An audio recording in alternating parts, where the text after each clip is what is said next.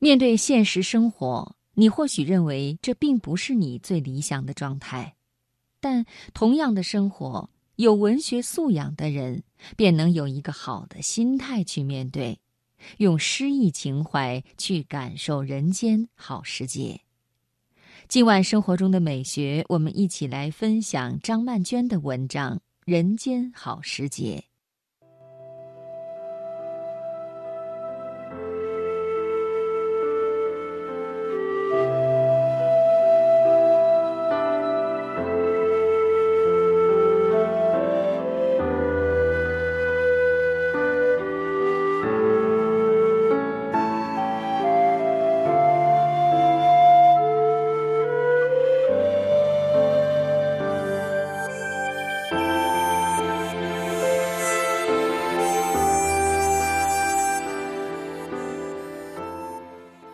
小时候没有电视和电玩，连电影也难得有机会看。我的游戏就是唐诗。母亲不知道从哪里找到一本破破旧旧的《唐诗三百首》，叫四岁半的我和一岁半的弟弟背诵。春眠不觉晓，处处闻啼鸟。夜来风雨声，花落知多少。是我生命里第一首诗。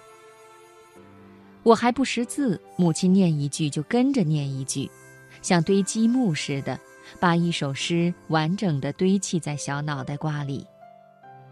就是这二十个似懂非懂的字，敲开了一扇鸟语花香的诗意之门。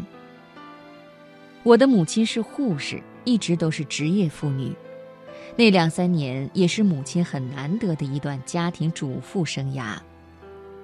我还清楚记得，背诗的时候，母亲在厨房里揉面，捏出一个个巧制的面娃娃，有豆沙馅的小兔包、芝麻馅的小鱼包，还有小鸟啦、花朵啦，各式各样的放进蒸笼里去。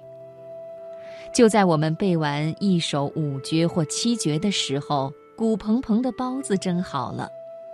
能够准确背出诗来，就能获得一个兔包或者鱼包的奖赏。热腾腾的包子捧在手里，却还瞅着别样的，恨不能多背几首诗。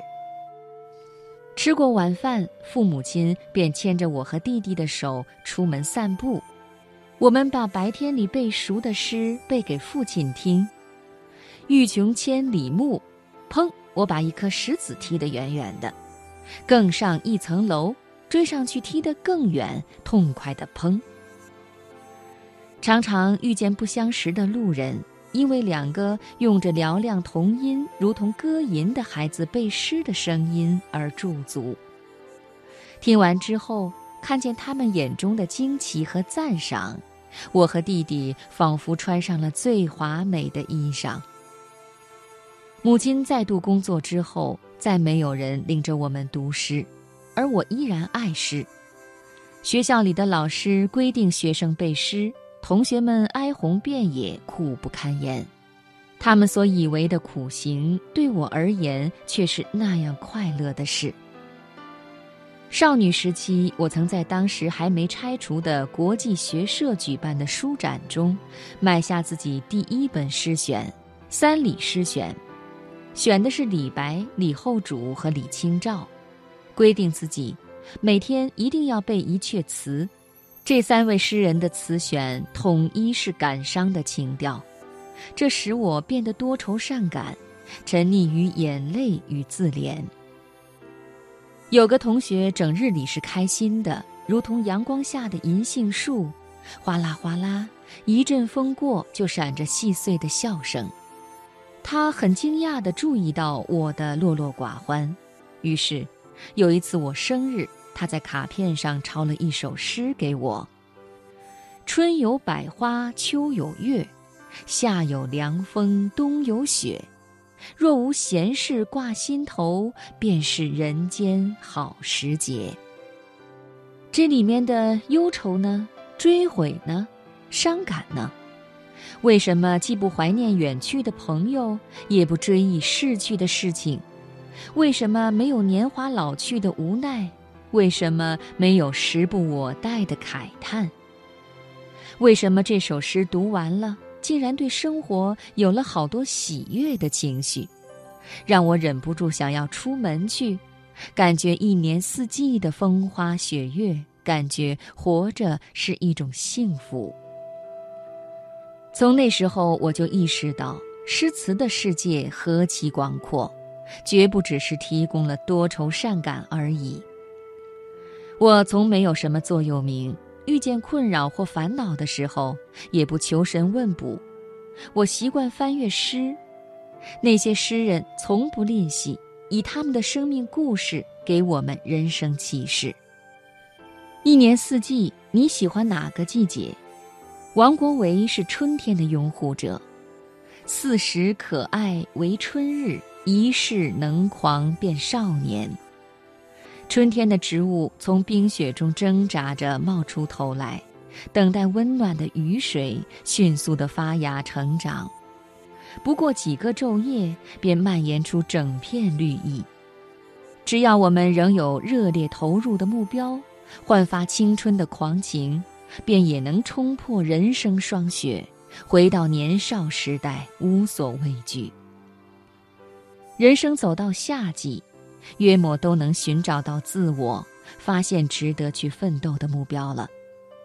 有了明确方向的人，就像是艳阳下的向日葵，可以尽情绽放。人们看见向日葵，也多能获得一种振奋的鼓舞。